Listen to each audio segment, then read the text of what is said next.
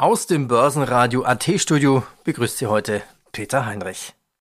Denken Sie sich einfach den Jingle, den produziert nämlich der Initiator Christian Drastil von börsesocial.com selber. Das muss er noch produzieren. Grüße an Christian, mach endlich. ja, starten wir.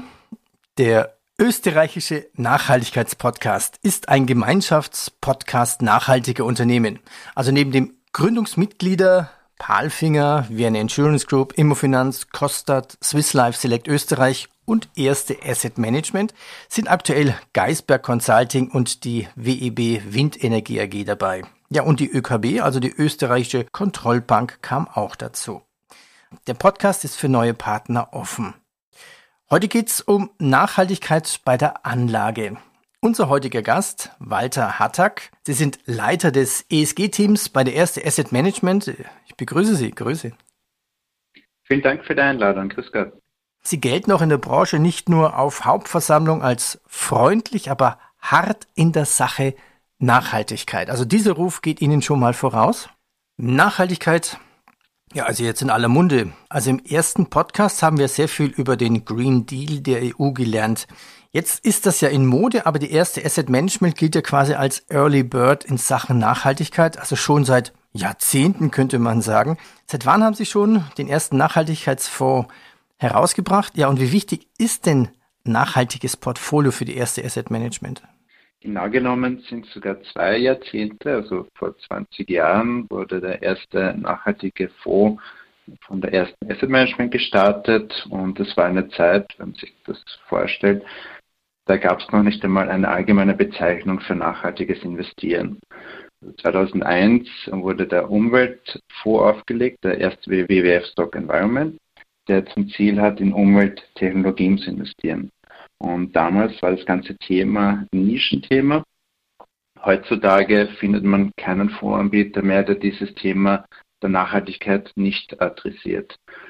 In diesen 20 Jahren hat sich sehr viel getan. Man beginnt meistens oder viele mit einem Vorprodukt und dann überlegt man sich, wenn man das Thema sehr ernst nimmt, wie lässt sich das, der Nachhaltigkeitsgedanke auf das gesamte Unternehmen transferieren. Und das sieht man bei uns beispielsweise daran, dass wir dann begonnen haben, firmenweite Mindeststandards zu setzen. Das heißt, wenn ein Kunde ein Fonds der ersten Asset Management kauft, kann es sicher sein, dass in diesem Publikumsfonds keine geächteten oder kontroversen Waffen sind, dass keine Nahrungsmittelspekulation in unseren Mischfonds stattfindet und dass wir Kohleförderung ausgeschlossen haben, egal welches Produkt Sie wählen. In der nachhaltigen Schiene haben wir darüber hinaus noch zusätzliche Kriterien etabliert. Uns ist wichtig als Unternehmen ein Mindestlevel zu haben, wo wir sagen, egal welches Produkt hier verkauft wird, dieses soll jedenfalls diese Mindestkriterien einhalten. Ja. Bevor wir da ins Detail einsteigen, wie viel Volumen an der Management haben Sie schon? Nachhaltig? Und wie viele Fonds also sind denn schon nachhaltig? Per 31.07. hatten wir ein Gesamtvolumen über 70 Milliarden Euro an Assets, die von der ersten Asset Management verwaltet werden. Und davon sind knapp 14 Milliarden, äh, die nachhaltigen, streng nachhaltigen Kriterien folgen, die über diese Mindestkriterien hinausgehen. Die Anzahl der Publikumsfonds, da sind wir derzeit bei knapp 40 Publikumsfonds, die nach nachhaltigen Kriterien gemanagt werden, wobei wir da unterschiedliche Klassifizierungen der Nachhaltigkeit haben. Gehen wir noch einen Schritt zurück. Definieren wir doch mal Nachhaltigkeit. Ich meine, die meisten denken erstmal an Green, Umwelt und CO2 von den Kunden vermutlich. Die genau. Die, die Kriterien der berühmten drei Buchstaben ESG, ESG aus dem Englischen übersetzt Environmental, Social, Corporate Governance, ist ja eigentlich die Bewertung des kollektiven Bewusstseins eines Unternehmens für soziale, ökologische Faktoren. Was ist ESG bei Ihren Fonds? Was kommt rein, was kommt raus? Wie definieren Sie es? Das ist ein sehr guter Punkt. Viele denken primär an grüne Unternehmen mit einem niedrigen Ressourceneinsatz, aber nachhaltiges Investieren ist viel mehr. Wir haben hier in der ersten Asset Management noch bevor die äh, EU-Regularien gekommen sind, eine Klassifizierung durchgeführt unserer Produkte nach Ausrichtung. Also einerseits haben wir Themenfonds, das sind die sogenannten Impact Fonds, die tatsächlich äh, beispielsweise in grüne Umwelttechnologien investieren oder ein soziales Thema adressieren. Daneben gibt es die breiten Fonds, die decken den Gesamtmarkt ab und investieren dort gezielt in jene Unternehmen, die besser als ihre Branchenmitbewerber sind. Also beispielsweise haben wir unsere Responsible Fonds-Familie, Responsible Stock Europe, der deckt den europäischen Aktienmarkt ab investiert aber dort nur in jene Unternehmen, die nach unserem eigenen Rating zu den besten gehören. Was will denn der Gesetzgeber erreichen? Also was sieht der Green Deal noch vor? Also einerseits gibt es den Green Deal der EU mit dem Ziel, Investitionen durch äh, Steuergelder, durch Steueranreize zu fördern. Andererseits zielt äh, die gesamte EU-Gesetzgebung in diesem Bereich darauf ab, den Kapitalmarkt dazu zu bewegen, in Zukunftstechnologien zu investieren und den Kapitalmarkt damit auch resilienter vor äh, Klimaschocks beispielsweise zu machen. Und da gibt es äh, unterschiedliche Rechtstexte dazu. Letzten Endes ist das große Ziel davon, und da sind wir auch eine entsprechende Entwicklung in den letzten Jahren, dass die Fonds, die erst als nachhaltig klassifiziert sind, tatsächlich auch nachhaltig sind. Die Beurteilung dessen liegt aber oft im Auge des Betrachters. Und aus diesem Grund schreibt die EU derzeit nicht vor, was die jeweiligen Fonds zu erfüllen haben, sondern was man offenlegen muss. Also das Stichwort, das Schlagwort ist Transparenz. Transparenz, äh, der Kunde soll sehen, was ist in dem Fonds drinnen. Also wenn man das wie im Supermarkt vorstellt, den Beilagen, also die Zutatenliste, was verwendet äh, dieser Fonds für Kriterien, für Bausteine, warum bezeichnet äh, die Fondsgesellschaft diesen Fonds nachhaltig. Also kein politischer Zwang, aber so ein indirekter Druck, so ein bisschen indirekter Druck durch die Offenlegung. Was steckt da eigentlich drin? Genau, also einerseits sollen dadurch unterschiedliche Ansätze vergleichbar gemacht werden. Das heißt, dass man als Privatkunde sieht, äh, wenn jemand einen Fonds als nachhaltig klassifiziert, gibt es zwei Kategorien, Artikel 8 und Artikel 9. Warum ist er so qualifiziert worden? Äh, was steckt dahinter? Und andererseits konkrete Kennzahlen, die zukünftig gemessen werden müssen und auch offengelegt werden müssen. Und dieser zweite Teil zielt darauf ab, dass Druck ausgeübt wird, einerseits auf Ratingagenturen, andererseits auf die Unternehmen, in die in den Fonds investiert wird, dass sie diese Kennzahlen offenlegen. Und da gibt es ein, ein altes Sprichwort, es wird nur das gemanagt, was gemessen wird. Erst im ersten Schritt muss ich darauf abzielen, dass Daten öffentlich werden dass Daten für jedermann und jeder Frau zugänglich werden. Und erst im zweiten Schritt äh, kann ich mit dem Management beginnen, diese Kennzahlen zu reduzieren. Und die Idee ist, wenn ich dann zwei äh, Investmentoptionen zur Auswahl habe, die grundsätzlich aus traditioneller Analyse gleich attraktiv sind, aber aus Nachhaltigkeitsgesichtspunkten unterschiedliche Kennzahlen haben, dass ich dann äh, die Kapitalströme in jene Unternehmen lenke, die zu den Nachhaltigkeitsvorreitern zählen und damit auch eine Motivation auslöse, so in einer Klasse, wo ich Klassenbeste und Klassenschlechteste habe, dass sich der Rest der Klasse an denen orientiert und besser wird. Ich glaube, wir brauchen jetzt Beispiele, um das besser zu verstehen. Ist denn zum Beispiel ein, ein Stahlkonzern nachhaltig? Ich meine, die Firmen sind ja traditionell gewachsen. Sie sind bemüht, nachhaltig zu werden. Dann sind sie ein bisschen nachhaltig. Ist denn eine OMV, ein Ölkonzern zum Beispiel, schon nachhaltig? Ich weiß noch ein Interview vor zwei Jahren, da hat man ein nachhaltiges Thema, da ging es darum, dass von Henkel, der Patexhersteller, also der, der Klebehersteller, wurde plötzlich nachhaltig definiert, hat sich gelobt, weil einfach im Klebestoff nicht mehr so chemische Stoffe ausdünsten. Und plötzlich war Henkel nachhaltig. Er sagt, deswegen ist doch nicht der ganze Konzern nachhaltig. Wo definieren Sie da die Grenze? Also in unserem Responsible-Ansatz haben wir einen zweistufigen Prozess. Einerseits äh, schauen wir uns an äh, in den diversen Branchen, wie die Unternehmen im Vergleich zu den Mitbewerbern abschneiden. Sie haben die zwei Beispiele gebracht aus der Ölbranche und aus der Stahlbranche und dann noch nach Henkel. Also die Ölbranche ist in unseren Responsible Fonds generell ausgeschlossen. Das liegt auch daran, dass wir in Österreich das österreichische Umweltzeichen haben, was bestimmte Kriterien vorschreibt. Und jeder Fonds, der mit diesem Kriterium zertifiziert ist, verpflichtet sich nicht in den fossilen Energiebereich zu investieren. Nichtsdestotrotz erstellen wir für alle Unternehmen unser eigenes Rating, wo nicht nur der Umweltbereich reinfließt, sondern auch der Sozialbereich. Das heißt, wie gehe ich mit den Mitarbeitern um? Wie viele Arbeitsunfälle äh, gab es im letzten Jahr? Wie ist die Fluktuation? Äh, wie sind generell die Arbeitsbedingungen in den Unternehmen? Äh, wie, wie gut werden Talente gehalten und so weiter, bis in den Governance-Bereich.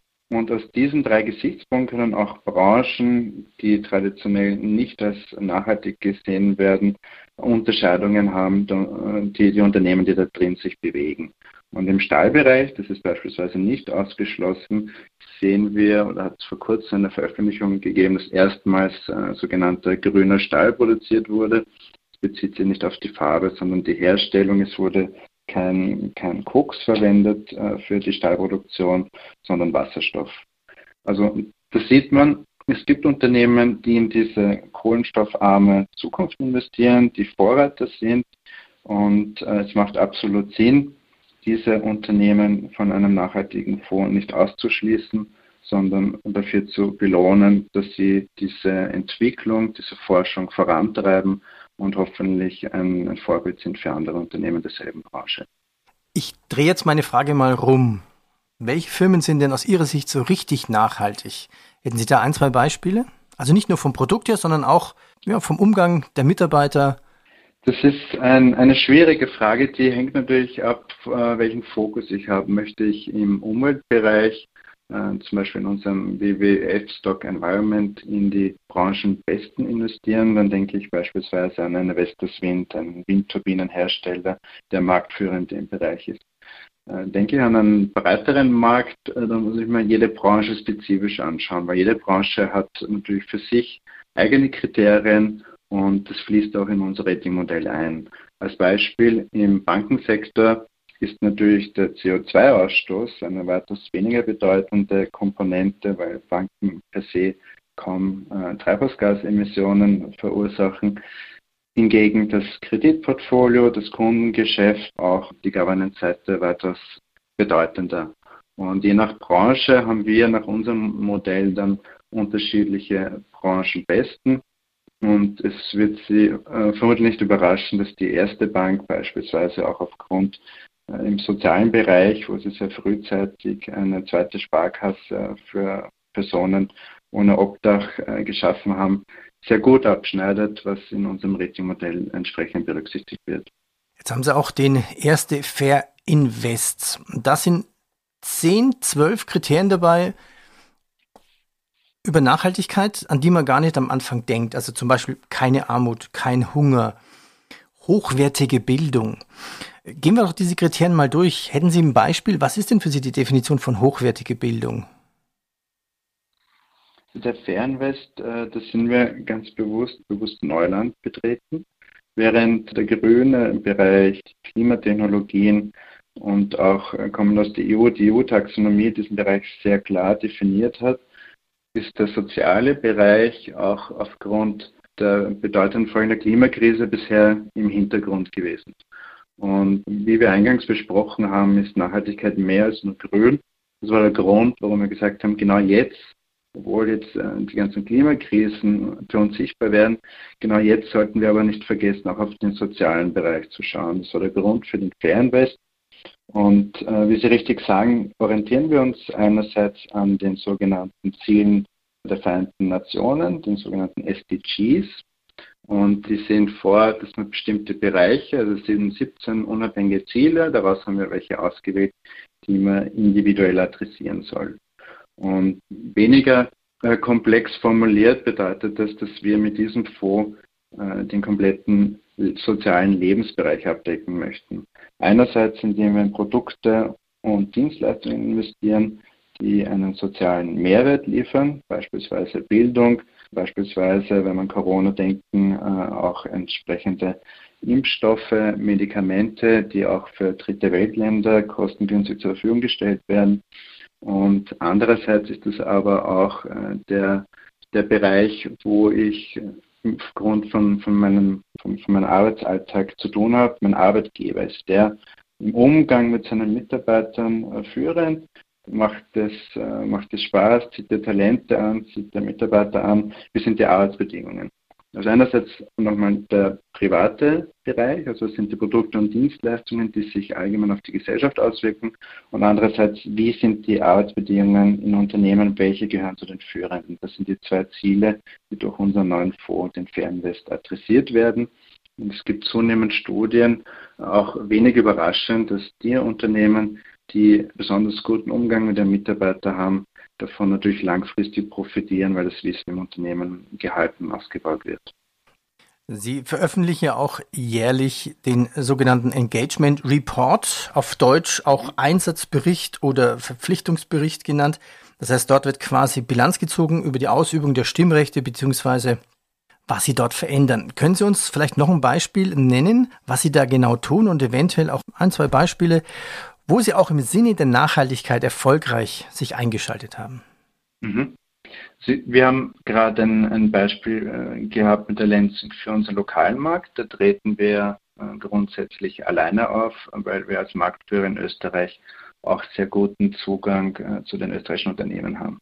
Bei internationalen Unternehmen verbünden wir uns mit gleichgesinnten Investoren, denen Themen wie Arbeitsrechte, Menschenrechte genauso wichtig sind wie uns, um einen entsprechenden Druck auf die Unternehmen ausüben zu können. Und da möchte ich sehr gerne ein konkretes Beispiel aus dem letzten Jahr bringen. Wir hatten in den USA, das begann in den späten 90er Jahren und dort eigentlich die Folgen dauern teilweise bis jetzt an, eine Opioidkrise also ausgelöst äh, von, äh, von einer Handvoll von Pharmaunternehmen, die äh, sehr aggressiv Schmerzmittel verschrieben haben in bestimmten Regionen in den USA. Und dies mit dem Hinweis, dass von den Opiaten kein Suchtpotenzial ausgeht. Leider wissen wir heute, dass dem nicht so ist. Es wurden wahnsinnig viele Leute in diesen Regionen abhängig es führte, ganze Landstriche sind davon betroffen gewesen. Allein im Jahr 2019 gab es fast 50.000 Todesfälle ausgelöst von einer Überdosis. Und eines der Unternehmen, das zwar nicht in erster Linie oder in vorderster Front, aber schon auch mitbeteiligt an dieser Krise war, war Johnson Johnson. Und die haben zwar nicht aggressiv wie Purdue Pharma zum Beispiel diese Opiate beworben, haben durch ihr Produktportfolio da mit profitiert. Und letztes Jahr war die Hauptversammlung. Es gab dazu dann auch eine Zahlung, die Johnson Johnson in diesem Zusammenhang tätigen musste. Und wir haben uns gemeinsam mit anderen nachhaltigen Investoren zusammengeschlossen und einen Aktionärseintrag eingebracht. Ziel war es, dass nicht über diesen Fall der Teppich des Schweigens ausgebreitet wird. Ist erledigt, äh, da reden wir nicht mehr drüber, sind wir froh, dass es weitergeht. Im Gegenteil, äh, diese nachhaltigen Investoren wollten von, von Johnson Johnson äh, klar kommuniziert haben, was in den letzten Jahren passiert ist, dass so etwas nicht noch einmal eintritt. Welche Schritte wurden gesetzt und haben damit zum Ausdruck gebracht, dieser Antrag erhielt die Mehrheit der Aktionäre, dass uns als Eigentümer dieses Unternehmens sehr daran gelegen ist, dass man in diesem Bereich keine derart gelagerte Risiken in Zukunft mehr eingeht, das sehr ernst nimmt und das auch ordentlich aufbereitet. Und das Ergebnis daraus war, dass dann im Herbst wurde erstmalig ein vollständiger Bericht veröffentlicht. Es wurde vom Unternehmen tatsächlich aufgearbeitet. Es wurden institutionalisierte Schritte gesetzt, wie beispielsweise wurde ein Komitee auf Vorstandsebene eingerichtet, das die Strategie mitbestimmt. Opiate werden nicht mehr beworben, denn es gibt kein Marketing mehr für Opiate und die Gesamtbeurteilung des Unternehmens führte dann dazu, dass äh, Johnson Johnson für uns auch wieder investierbar ist. Es geht nicht nur darum, im ersten Schritt Unternehmen auszuschließen. Es ist sehr wichtig, äh, die dann zu begleiten, um äh, letzten Endes als nachhaltiger Investor seinen Beitrag zu leisten, dass die Welt ein Stück besser wird. Zurück zum nachhaltigen Anlegen. Was gibt es denn in Richtung innovative Ansätze, also zum Beispiel Responsibility Finance Richtung Mikrofinance? Im, Im, Bereich der, der Mikrofinanz sind, waren wir der erste Anbieter in Österreich, der hier ein Produkt angeboten hat. Es wird gemanagt von Martin Tschech, der hier eine jahrelange Expertise hat und äh, über ein Dachfondsprodukt ermöglicht, in äh, denen äh, Kredite zur Verfügung stellen, äh, die es am dringendsten benötigen, das heißt in entwickelten äh, Ländern, und damit einen Anreiz zu schaffen, äh, neue äh, Unternehmen zu gründen, Arbeitsplätze zu schaffen und letztlich Empfängern dieser Kredite zu helfen, dass sie sich selbst helfen. Das ist ein Bereich. Ein anderer Bereich, äh, der ständige Weiterentwicklung erlebt, ist unser eigenes ESG-Rating-Modell. Das läuft bei uns unter dem Namen ESGNet, wo wir die wichtigsten Strömungen am ESG-Markt zu einer einheitlichen Meinung kombinieren und auch laufend ansehen, was es da für Innovationen aus dem Fintech-Bereich gibt, äh, beispielsweise die äh, automatisierte Auslesung von Schlagzeilen, Übersetzung äh, in eine Sprache und äh, Zuordnung äh, zu bestimmten ESG-Kriterien. Da gibt es sehr viel Innovation in den letzten Jahren, die wir uns begeistert ansehen und äh, laufend überlegen, wie wir das in unsere bestehenden Modelle einbauen können, um noch früher zu erkennen, wenn wo etwas schlecht läuft und äh, dem Fondsmanagement zeitnah Informationen zur Verfügung stellen zu können. ESG. Okay, jetzt haben wir viel gelernt. Machen wir so eine Art Zwischenfazit. Es gibt ja auch viele, die vorgeben, grün zu sein.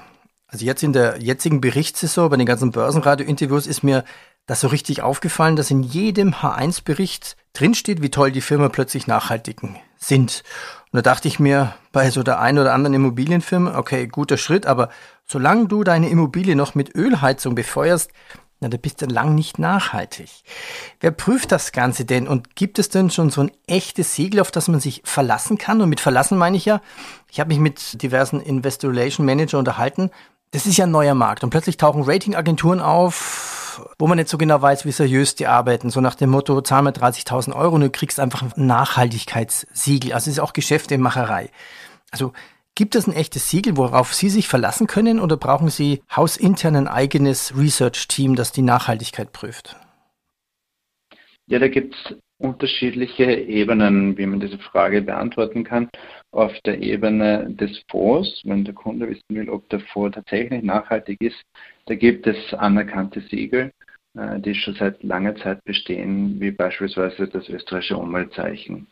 Da gibt es unabhängige Prüfer, die das äh, jährlich äh, prüfen, ob die Kriterien eingehalten werden. Und das betrifft nicht nur Ausschlusskriterien, das betrifft auch das Ratingmodell, das zum Einsatz kommt und auch ob die Stimmrechte ob ein, äh, ausgeübt werden, ob Engagement stattfindet. Im deutschsprachigen Raum hat sich hier das äh, FNG-Siegel durchgesetzt. FNG steht für Forum Nachhaltige Geldanlagen, äh, das ebenfalls jährlich geprüft wird, ein mehrstufiger Prozess ist und transparent Auskunft darüber gibt, äh, was von einem Fonds erwartet wird. Das ist die Fondsebene. Auf Unternehmensebene äh, wenn Sie mit Investor Relations Leuten von Unternehmen sprechen, da ist wieder das ist natürlich äh, eine andere Geschichte, wie ich die Information beurteile. Letzten Endes, wenn ich etwas in meinen Jahresbericht reinschreibe, dann muss ein, ein Wirtschaftsprüfer, ein Auditor das am Ende des Jahres freigeben. Also die Informationen, die, die harten Informationen, die Kennzahlen, die CO2-Emissionen, sofern sie dort erfasst sind, die müssen der Wahrheit entsprechen. Natürlich gibt es auch Raum für Text, äh, wo ich sehr viel beschreiben kann und sehr viel auch womöglich äh, beschönigen kann. Und hier ist wichtig, ein Gefühl zu haben, eine Branchenexpertise zu haben, was ist realistisch, was macht der Mitbewerb und was sind Zukunftsabsichten und zu was hat man sich tatsächlich verpflichtet, gibt es eine Policy dahinter, gibt es bestimmte ISO-Normen, nach denen ich meinen Produktionsprozess zertifiziert habe. Also da gibt es eine breite Palette an Kennzahlen, die ich analysieren kann. Und wir in der ERM greifen auf die zwei größten äh, Research-Anbieter am Markt zurück. Der eine ist MSCI ESG, die haben einen risikogetriebenen Ansatz die beurteilen Unternehmen aus einer ESG-Risikosicht. Einerseits ist diese, dieses Unternehmen, diese Branche einem bestimmten verstärkten Risiko ausgesetzt und andererseits, wie wird das vom Management äh, gehandhabt, haben die entsprechende Managementmethoden im Einsatz, um das zu reduzieren. Und der andere große Treiber am Markt ist äh, der ethisch, äh, moralische, ethisch nachhaltige Zugang der kommt äh, von ISS ESG bei uns im Haus, wo ich mir überlege, was aus ethisch-moralischer Sicht vertretbar ist, was das Unternehmen tut, auch hinsichtlich Reputationsrisiken oder nicht. Und diverse Studien zeigen, dass beide Zugänge äh, ihre Berechtigung haben. Deshalb fließen beide Zugänge gleichwertig in, in unser hauseigenes Ratingmodell ein. Kommen wir zum Thema Rendite. Kostet Nachhaltigkeit Rendite? Das ist ja schon eine spannende Diskussion. Ich kann mich erinnern, ich war auf dem Weltwirtschaftsforum in Davos auf dem Podium 2020, also noch bevor diese ganze Corona-Welle begann. Hier hatte ich ein Interview mit dem CEO von BASF, Martin Brudermüller. Und der sagte mir im Interview, ja, wir müssen nachhaltig werden, wir tun das, wir machen das und das und das, hat er aufgezählt, was wir alles machen. Aber er sagte, dem Investor muss bewusst sein, dass diese Summen, die wir investieren müssen, auch wirklich Rendite kostet. Und dann ist die Frage, ob der Investor wirklich dazu bereit ist. Also, kostet Nachhaltigkeit Rendite? Laut Brudermüller ja. Wie viel Rendite kann ich denn mit Nachhaltigkeit erzielen? Ja, ein, ein, spannendes Fallbeispiel, was Sie da mitgeliefert haben. Das war ein, ich würde sagen, jahrelang bestehendes Vorurteil, dass nachhaltige Fonds, also jetzt gesamthaft, schlechter performen als äh, traditionelle Fonds. Und ähm, teilweise in den Bereich Charity gehen. Und dann war das, das äh, Argument der ESG-Gegner, ich, wenn ich etwas Gutes tun will, dann spende ich, aber das äh, sollte sich nicht in, einer, in, in meiner Investmententscheidung niederschlagen. Diese Ansicht hat sich in den letzten Jahren komplett gedreht. Die Aufsicht schreibt vor, dass es zur treuhänderischen Pflicht einer Fondsgesellschaft gehört, auch ESG-Risiken in der Anlageentscheidung mit einfließen zu lassen. Das heißt, äh, es ist nicht äh, nur gut, es ist sogar vorgeschrieben, dass ich mal als Asset Manager überlege, was sind die ESG-Risiken von meiner Veranlagung. Und meine persönliche Meinung ist, äh, jetzt ohne, jetzt ein ohne auf dieses konkrete Beispiel einzugehen, dazu komme ich später, dass wenn ich mehr Informationen zur Verfügung habe und die ordentlich aufbereitet sind, ich ein besseres Bild vom Unternehmen bekomme, als wenn ich mir nur Bilanzkennzahlen anschaue, die G&V anschaue und ein Gespräch mit dem Vorstand womöglich führe. Diese zusätzliche Informationsquelle, wenn ich mir überlege, wie sich die Welt entwickeln wird, wie sich die CO2-Preise womöglich entwickeln werden, dann kann ich aus diesen zusätzlichen Informationen letzten Endes eine bessere Anlageentscheidung treffen, als wenn ich diese Informationen nicht hätte. Und äh, konkret auf den BASF-Fall ich kenne nicht die genauen Hintergründe und die Berechnungen, die dem zugrunde liegen. Aber grundsätzlich ist so, wenn ich in eine Zukunftsbranche investiere, dann profitiere ich hoffentlich als Unternehmen davon. Und ESG hat nicht zum Ziel, aus einem Pharmaunternehmen einen Windkrafthersteller zu machen. ESG hat zum Ziel, oder ESG-Investoren haben zum Ziel, dass ein äh, Pharmaunternehmen äh, bestimmte Kriterien einhält, um die Mitarbeiter besser im Unternehmen zu halten. Das wirkt sehr nach innen, äh, wenn ich mich als Unternehmen glaubwürdig nachhaltig aufstelle. Wenn ich es unglaubwürdig mache, äh, dann kann das sehr schaden, wie wir auch in letzter Zeit gesehen haben, wie Fälle publik wurden von ehemaligen Nachhaltigkeitsbeauftragten, die mit ihrer Strategie leider nicht durchgekommen sind. Aber wenn ich es gut mache, dann bindet das die Mitarbeiter, dann führt es dazu, dass ich einen Zulauf habe an Talenten und auch hinsichtlich der Regularien, die, äh, es sind ja nicht nur die Investoren und die zukünftig, also institutionelle Investoren, die zukünftig bestimmte Risiken offenlegen müssen. Es sind auch Banken, äh, die diese ESG-Risiken in die Finanzierung einfließen lassen müssen. Das heißt, es steigen meine Finanzierungskosten auch bankenseitig, äh, wenn ich mich nicht zukunftsorientiert ausrichte. Ja, ja, wie ist denn die Benchmark? Sie haben jetzt aktuell fast 40 Fonds, die nachhaltig investieren. Welche Renditen erzielen denn Ihre Nachhaltigkeitsfonds? Ist es vergleichbar mit einem ganz normalen Fonds? Und ich könnte mir vorstellen, dass die Anleger auch bereit sind, sogar wirklich auf ein, zwei Prozent Rendite zu verzichten, wenn sie dann das Argument haben, ja, ich tue noch zu, zusätzlich was Gutes, was Soziales. Ich, ich schaffe einen Job, äh, ich, ich tue was gegen, gegen Hunger, also diese vielen Kriterien, diese zwölf, die wir vorhin hatten.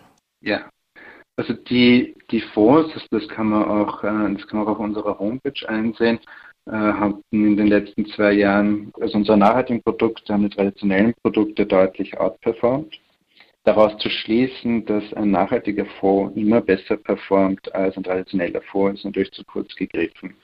Wir sehen zum Beispiel heuer, dass äh, der Erdölbereich, der in vielen unserer Fonds ausgenommen ist, besonders gut performt hat, dadurch, dass die Wirtschaft äh, nach Corona wieder in Schwung gekommen ist und äh, Fonds, die keine Erdölinvestments haben, in dem Bereich natürlich einen Nachteil hatten.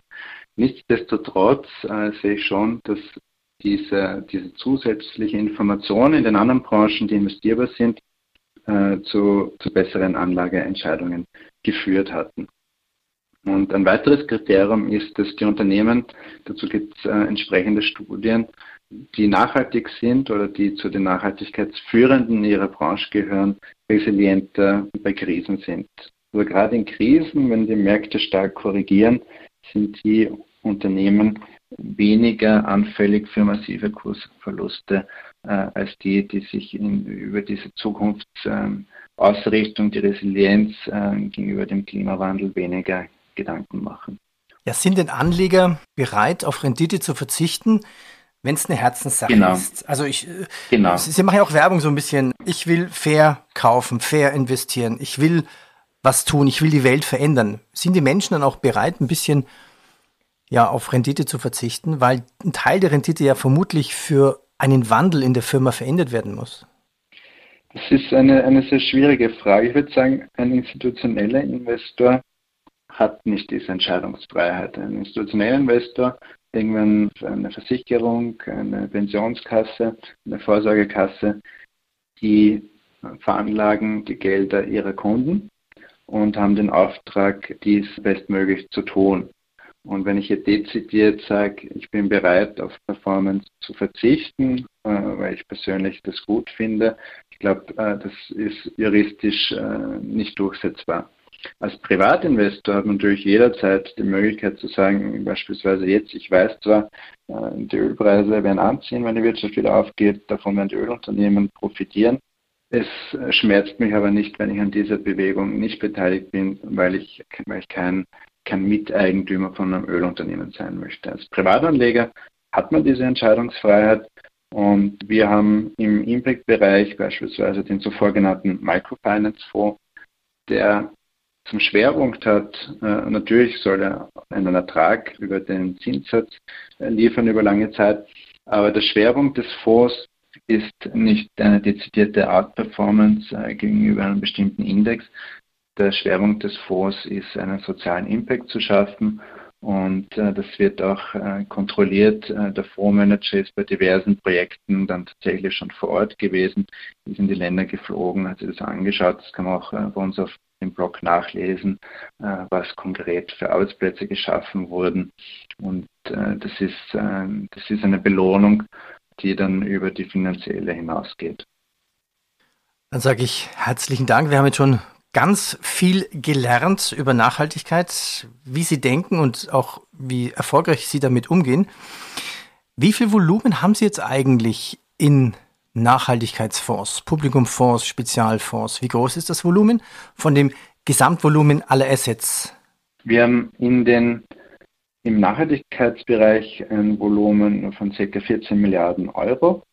Und die Gesamtassets äh, der erste Asset Management betragen knapp über 70 Milliarden Euro. Das sind Daten per Ende Juli. Dann sage ich herzlichen Dank. Unser Gast heute Walter Hattack. Sie sind Leiter des ESG-Teams bei der Erste Asset Management.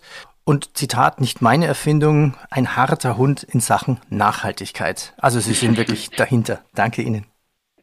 Vielen Dank für die Einladung. Das war der österreichische Nachhaltigkeitspodcast. Das ist ein Gemeinschaftspodcast nachhaltiger Unternehmen.